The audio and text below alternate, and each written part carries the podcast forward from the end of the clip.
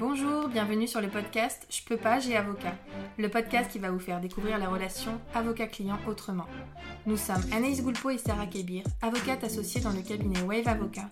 Et notre but avec ce podcast est de rendre l'avocat accessible. Ici, vous trouverez des discussions, des partages d'expériences, voire des confidences, mais aussi des réponses concrètes à vos questions juridiques dans nos domaines. Grâce à un langage adapté, des réponses claires et de la bonne humeur, nous espérons pouvoir répondre à vos questions et inquiétudes et peut-être vous donner une nouvelle vision de l'avocat. Donc bienvenue sur ce premier épisode de podcast. On n'est pas encore bien rompu à l'exercice, alors on s'est dit qu'on allait euh, faire euh, toutes les deux un podcast sur un sujet euh, qui, je pense, va vous intéresser et va en concerner un grand nombre. C'est en fait de savoir comment trouver l'avocat qui est fait pour nous. Donc c'est une question, je pense que beaucoup de personnes se posent dès lors qu'on a une difficulté, dès lors qu'on rencontre un problème et qu'on commence à se dire qu'il va falloir peut-être faire appel à un avocat. On peut se retrouver un peu démuni. Bah, comment faire pour trouver l'avocat et surtout comment faire pour trouver un avocat qui est fait pour nous. Donc c'est ce qu'on va voir, on va voir plusieurs points euh, avec euh, Sarah aujourd'hui. On va voir comment faire, ce qu'on peut rechercher de manière, on va dire, traditionnelle et exhaustive. Et puis surtout, comment savoir qu'on a fait le bon choix. Alors Sarah, puisque là je parle un peu toute seule depuis tout à l'heure, donc Sarah, comment tu fais pour trouver un avocat? Surtout, je pense qu'on va parler enfin, assez naturellement de ce qu'on rencontre au cabinet, c'est-à-dire quand les gens viennent nous voir, les retours qu'on a par rapport à ça et la manière dont ils ont fait pour rechercher leur avocat. Et donc peut-être tu peux nous parler des deux euh, réflexes qu'on voit le plus en cabinet et qui se font pour trouver un avocat. Alors effectivement, il y a deux réflexes, deux choses que les personnes que l'on rencontre font généralement. La première, c'est de rechercher des recommandations dans leur entourage par euh, le bouche à oreille, parce que tout le monde connaît quelqu'un qui connaît quelqu'un qui euh, a eu besoin à un moment donné de sa vie euh, d'être assisté par un avocat. Donc, à part le bouche à oreille, qui semble être le, moyen le plus, utilisé pour trouver un avocat, il y a aussi ben, Internet. Sur Internet, on va trouver la plupart des avocats qui ont un site plus ou moins développé. Et on va pouvoir regarder à ce moment-là plusieurs critères. Le domaine Internet et notre ami Google. Oui, Internet et notre ami Google. Les réseaux sociaux aussi. Et les réseaux sociaux. je pense que les gens actuellement ont plus le réflexe de faire sur Google que les réseaux sociaux. Euh, bien que de plus en plus, je pense, les gens seront amenés à choisir leur avocat aussi parce qu'ils le connaissent euh, via les réseaux. Euh, là, on parle des réseaux Facebook, Instagram, LinkedIn aussi. donc, voilà, je pense, mais effectivement, là, actuellement, à l'heure actuelle, je pense que ce que les gens font le plus, c'est euh, Google. On a aussi d'autres moyens euh, qui euh, vont permettre de trouver un avocat. les avocats, on, est rassemblés, entre guillemets, par barreau. Euh, notamment par exemple au barreau de Lyon, on est un peu plus de 3000, alors il y a des barreaux euh, bien plus grands comme Paris ou des barreaux bien plus petits euh, où ils sont une vingtaine. Et donc c'est une organisation et par exemple si vous recherchez un avocat à Lyon, vous pouvez prendre attache avec l'ordre des avocats de Lyon donc euh, par euh, téléphone ou par mail, et euh, les ordres vont pouvoir vous communiquer des adresses, la liste des avocats avec les adresses mail et peut-être les domaines de compétences, ce qui va permettre de faire un premier tri. Vous pouvez aussi demander à l'ordre des avocats s'il existe des permanences ou des consultations gratuites euh, la plupart des ordres organisent des permanences, donc euh, ce sont des sortes de rendez-vous avec un avocat qui est de permanence euh, et qui va pouvoir vous aiguiller. Ce sont des rendez-vous d'orientation généralement et l'avocat va pouvoir vous aiguiller sur une difficulté particulière. En tout cas, une fois qu'on a fait ça, on a fait toutes ces démarches pour trouver déjà un avocat, il faut savoir comment faire, comment orienter ses recherches une fois qu'on a les canaux de distribution, on va dire. Euh, qu'est-ce qu'on cherche en fait chez un avocat Et ça, c'est vraiment euh, une question qu'il faut se poser personnellement. Je pense que ça dépend vraiment de ce qu'on recherche en fait. Donc il y a plusieurs choses à mon sens qu'on doit rechercher ou qu'on peut rechercher chez un avocat. La première chose, je pense, c'est déjà le domaine de compétences. C'est vrai que quand les gens nous appellent, en général, par exemple pour prendre un premier contact, ils vont tout de suite nous demander Mais est-ce que vous êtes spécialisé dans tel ou tel domaine? Alors, euh, nous, ça nous fait toujours un peu sourire parce qu'en fait, euh, il faut savoir que chez les avocats, euh, on a des domaines de spécialisation, mais pour avoir une spécialisation, il faut faire, on va dire, un cursus supplémentaire. Alors, c'est pas au niveau des études et je vais vous épargner les détails, mais en gros, pour obtenir la, spécialisation, il faut faire des démarches particulières et justifier d'une compétence vraiment particulière dans ce domaine. Et finalement, je pense, assez peu d'avocats qui ont la spécialisation. On n'a pas de chiffres. Hein. Je sais pas, t'en as pas toi, ça Non, on n'a pas de chiffres. Donc je peux pas vous dire. Mais finalement, je pense qu'il y en a quand même assez peu par rapport au, au nombre d'avocats qui ont une réelle spécialisation. Par contre, il y a énormément d'avocats qui font un domaine en particulier, un ou plusieurs domaines en particulier, et qui n'en font pas d'autres. Parce qu'il faut bien garder en tête que le, droit, c'est tellement vaste, tellement énorme, qu'on n'est pas en mesure euh, de faire tout en fait.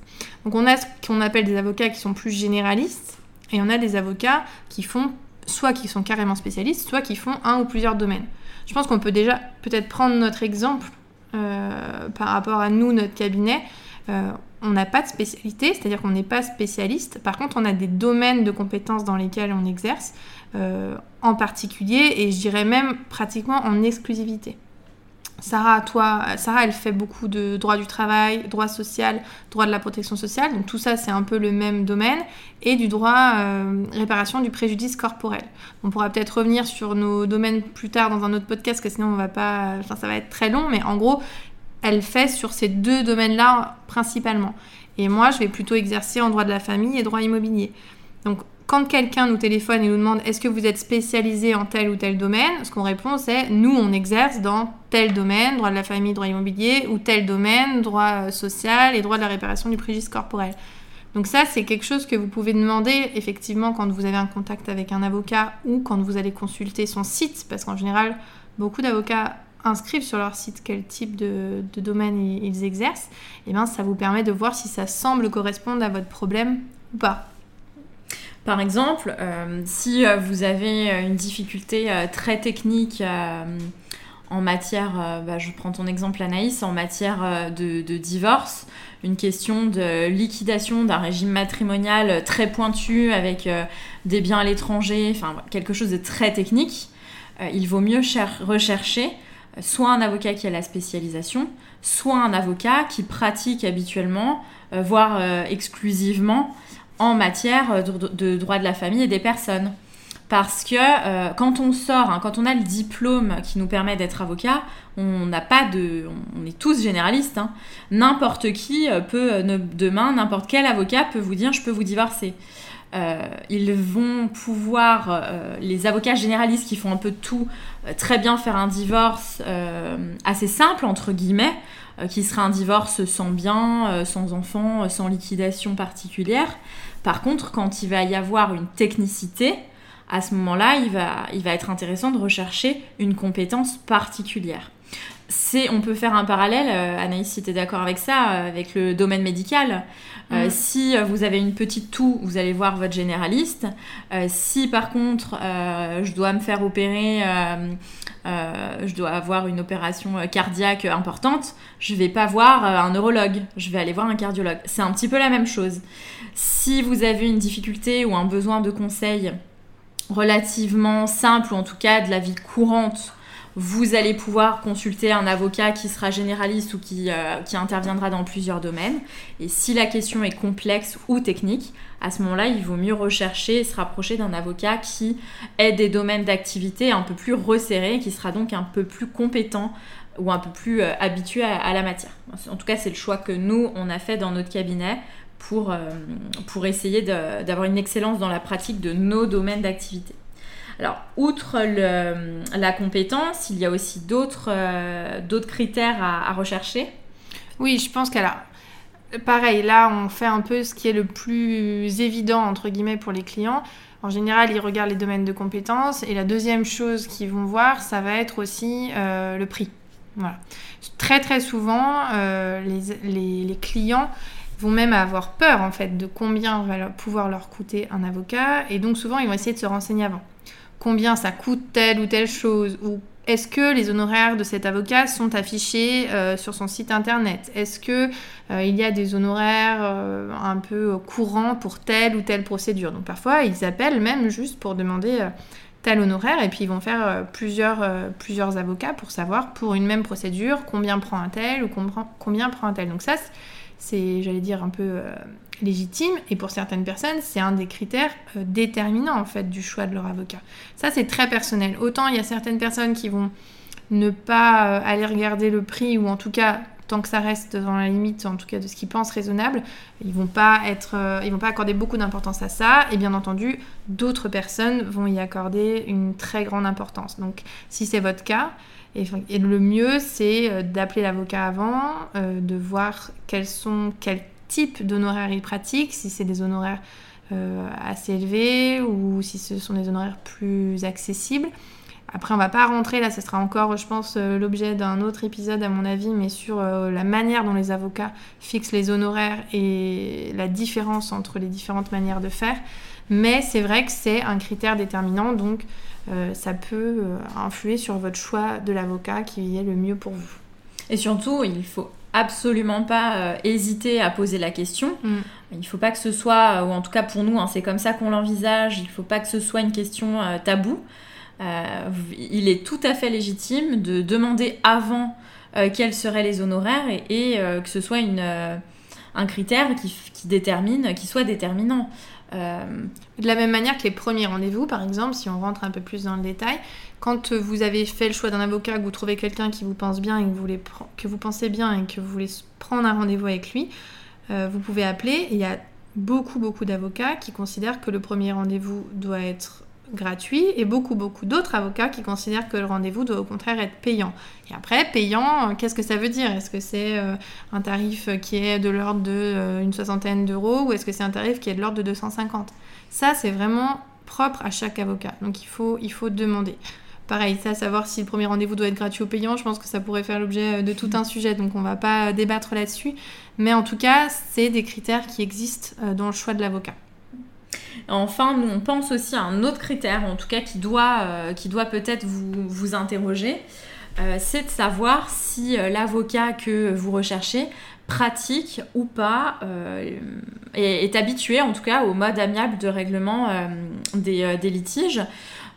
on, entend souvent dire moi je veux un avocat hargneux, je veux un avocat qui soit têtu, qui ait envie de défendre mes intérêts coûte que coûte, euh, ou bien on va avoir des avocats, des personnes qui vont au contraire euh, dire bah moi je m'engage, euh, on peut reprendre encore un exemple qui concerne Anaïs, je m'engage dans une procédure de divorce, par contre j'ai envie que ça se passe bien et je souhaite que mon avocat fasse, ne soit pas conflictuel et fasse le nécessaire pour que les discussions soient apaisées euh, et que ce soit le plus, euh, le plus calme possible et le plus amiable.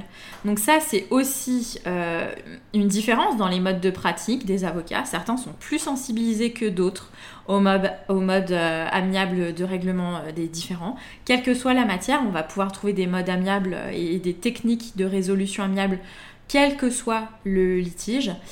et donc n'hésitez pas à poser la question aussi en, en, mm. demandant concrètement, euh, ça peut faire l'objet euh, d'un mail, hein. vous pouvez prendre attache avec un, cabinet par mail en disant bah, j'ai une difficulté euh, dans telle matière, je voudrais savoir quelle est votre fourchette d'honoraires et puis si vous saisiriez le juge tout de suite ou bien si vous envisageriez une tentative de règlement amiable avant. Donc il ne faut pas hésiter aussi à, poser cette question et à étudier ce, ce critère-là. Une fois, et il y en a euh, des divers et variés hein, des critères. Vous pouvez regarder si euh, s'agit plutôt euh, d'une grosse structure qui va comprendre plusieurs avocats, une structure nationale.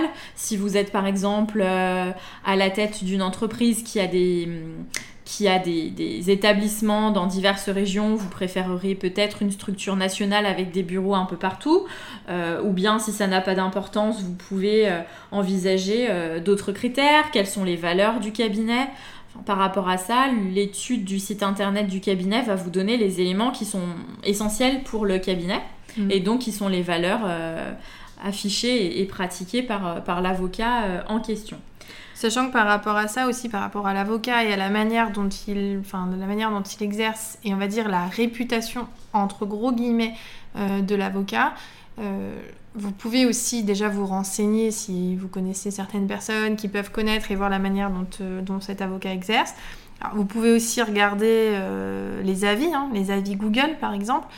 Quand, vous, quand vous rentrez le nom d'un avocat sur Google, vous pouvez avoir des avis Google sur cet avocat et voir un peu ce que les clients de cet avocat ont pu indiquer comme avis faut quand même rester euh, mesuré par rapport à ça parce qu'on a un certain nombre de confrères qui, ont, qui font face à des difficultés par rapport aux avis Google, c'est-à-dire que les avis Google, euh, ça peut être laissé vraiment par, euh, par n'importe qui.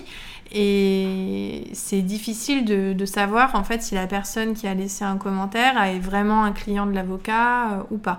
Mais ça peut quand même donner une idée, comme quand vous regardez pour un médecin ou un autre professionnel.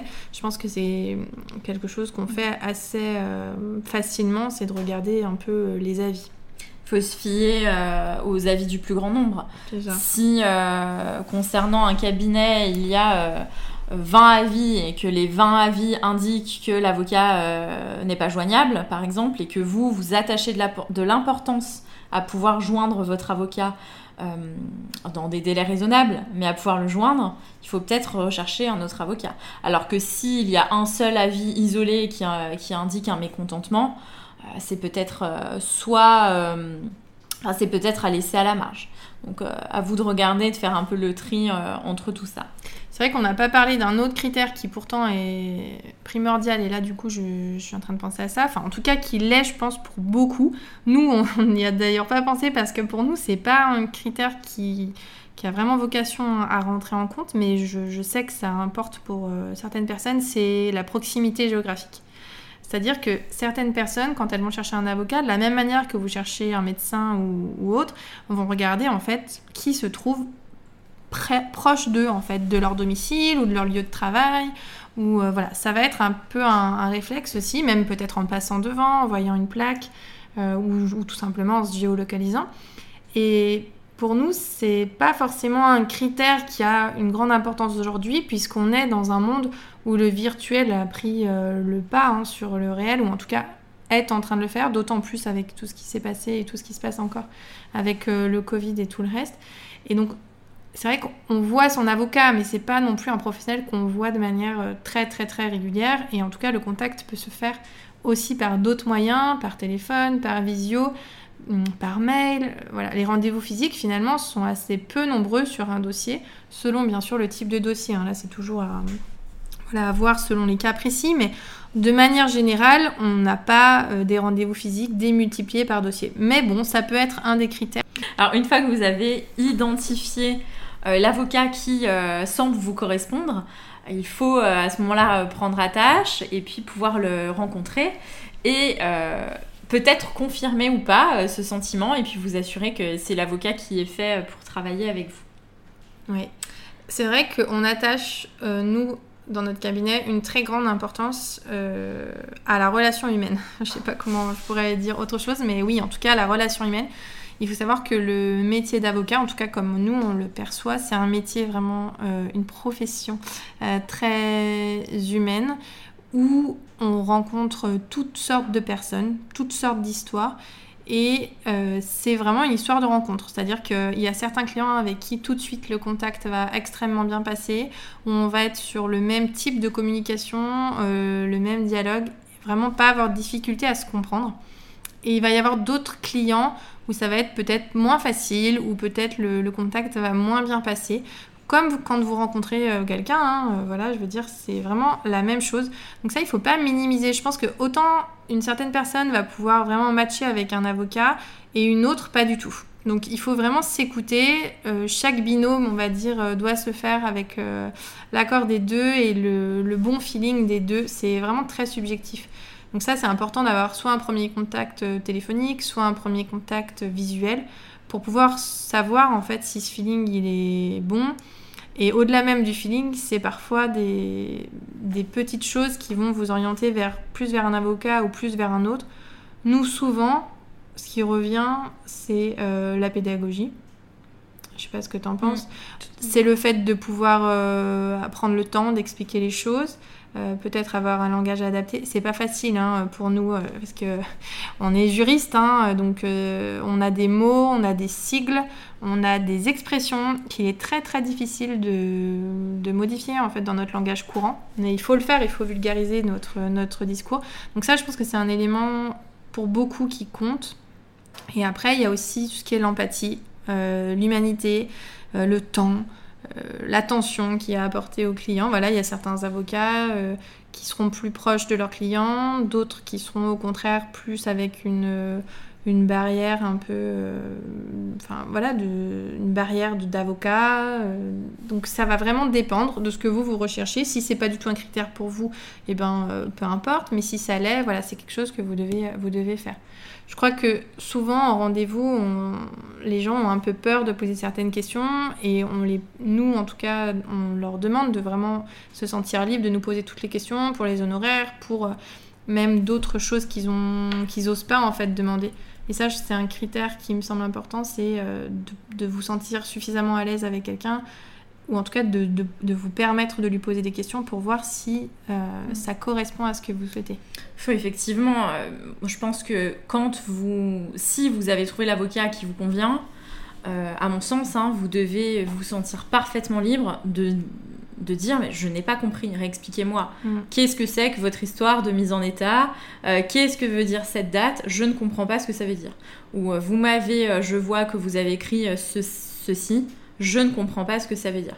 Si vous êtes parfaitement à l'aise pour poser des questions qui sont considérées comme habituellement gênantes, donc en redemandant des explications si ça n'est pas clair, ou en parlant des honoraires, parce que c'est un petit peu le sujet tabou quand on parle de relations avocat-client, déjà, c'est un bon signe. Et puis après, la deuxième chose, c'est que, euh, à notre sens, vous avez trouvé le bon avocat quand vous, quand vous vous sentez considéré comme euh, une individualité. Et ça, on y attache beaucoup d'importance. Euh, c'est vrai que souvent, on a des appels de clients qui nous disent Oui, alors vous vous rappelez, dans mon dossier, je vous avais parlé de ceci et cela. Et on leur dit, bah oui, tout à fait. Et là, ils, se sentent obligés, nos clients, de nous dire, non, mais parce que je sais que vous avez beaucoup de dossiers, etc. Alors, quand bien même, euh, on connaît nos clients, on connaît, euh, on connaît leur dossier, leur histoire de vie, c'est très important. Et euh, je pense que dès lors que vous dites, bah, je ne suis pas un numéro de dossier, mon avocat sait comment je m'appelle et alors bien sûr hein, il y a des détails personne ne connaîtra mieux que vous votre propre histoire mais en tout cas dans les grandes lignes vous sentir comme étant euh, individualisé euh, et, en ayant une relation de proximité et de confiance avec votre avocat, là, ça veut dire que ça match. Ça veut dire que vous allez pouvoir travailler ensemble véritablement. Et, c'est très important parce que nous, on a la base juridique. Mais par contre, la base factuelle, c'est vous qui l'avez. Et c'est vous qui avez les éléments de preuve, les éléments d'explication qui nous sont nécessaires pour pouvoir vous aiguiller et vous assister au mieux. Donc une fois que vous avez trouvé tout ça, c'est bon, ça match et vous pouvez euh, considérer que vous faites un bon binôme et que vos intérêts vont être, euh, vont être écoutés et bien compris et bien défendus. Voilà, et donc là vous aurez euh, trouvé l'avocat qui est fait pour vous. Sachant qu'encore une fois, l'erreur peut aussi arriver et vous pouvez tout à fait changer d'avocat. Hein. Il n'y a, a pas de règle qui nous impose de rester avec l'un ou l'autre. Sachant qu'il faut quand même je veux dire, euh, au même titre que vous avez le droit d'en changer, il faut accepter qu'on est humain et qu'il arrive parfois qu'il euh, y ait certaines incompréhensions. Le tout, c'est d'avoir beaucoup de communication, euh, de dialogue et de pouvoir être libre d'en discuter. Voilà, il ne faut pas non plus être intransigeant, on ne va pas rentrer là-dedans. Mais bien entendu, vous gardez un libre choix de euh, de rester avec votre conseil ou d'en changer. Euh, le tout, c'est quand même, si vous avez fait un petit travail au préalable euh, pour chercher un avocat, c'est quand même mieux d'avoir un avocat qui vous suit de bout en bout et de ne pas changer 3, 3, 4, 5 fois au cours d'un même dossier. Donc ne vous arrêtez pas au, fait de vous dire, ben, quand je vais chercher le pain, je passe devant un cabinet parce qu'il y a une plaque. Renseignez-vous, regardez ce qui se passe sur Internet, les avis, le bouche à oreille. Est-ce que c'est un avocat euh, qui fait du droit fiscal alors que moi j'ai une problématique pénale, par exemple? Euh, ou bien, euh, alors ça peut très bien être une belle et heureuse coïncidence et fonctionner, mais posez-vous la question avant, posez toutes les questions avant, avant de signer votre convention d'honoraires, avant d'envoyer toutes vos pièces, et vous aurez le plus de garanties possible pour que cette relation se passe bien, que ça aille au bout du dossier et que vous puissiez être satisfait au final. Voilà, bah, je crois qu'on a fait le, tour de la question. Donc, euh, on espère que ça vous a été utile, euh, que vous avez pu euh, vous retrouver dans ce podcast et que vous avez pu éventuellement y trouver des, petits des petites infos et des petits conseils. Donc on va aborder euh, dans ce podcast tout un tas de questions, vous l'aurez compris, sur euh, la relation avocat-client, mais aussi euh, répondre à des questions plus de fond. Donc tout ça, ça va arriver au fur et à mesure avec aussi des intervenants qui vont pouvoir répondre et nous faire part un peu de leur expérience et de leur partage. Merci d'avoir suivi ce podcast. Pour nous soutenir, n'hésitez pas à nous laisser une note et un commentaire sur les plateformes de podcast. Vous pouvez également nous retrouver sur les réseaux sociaux, Facebook, Instagram, LinkedIn et YouTube. N'hésitez pas également à nous laisser vos commentaires et avis. Nous vous laissons tous les liens sur les notes du podcast. À bientôt.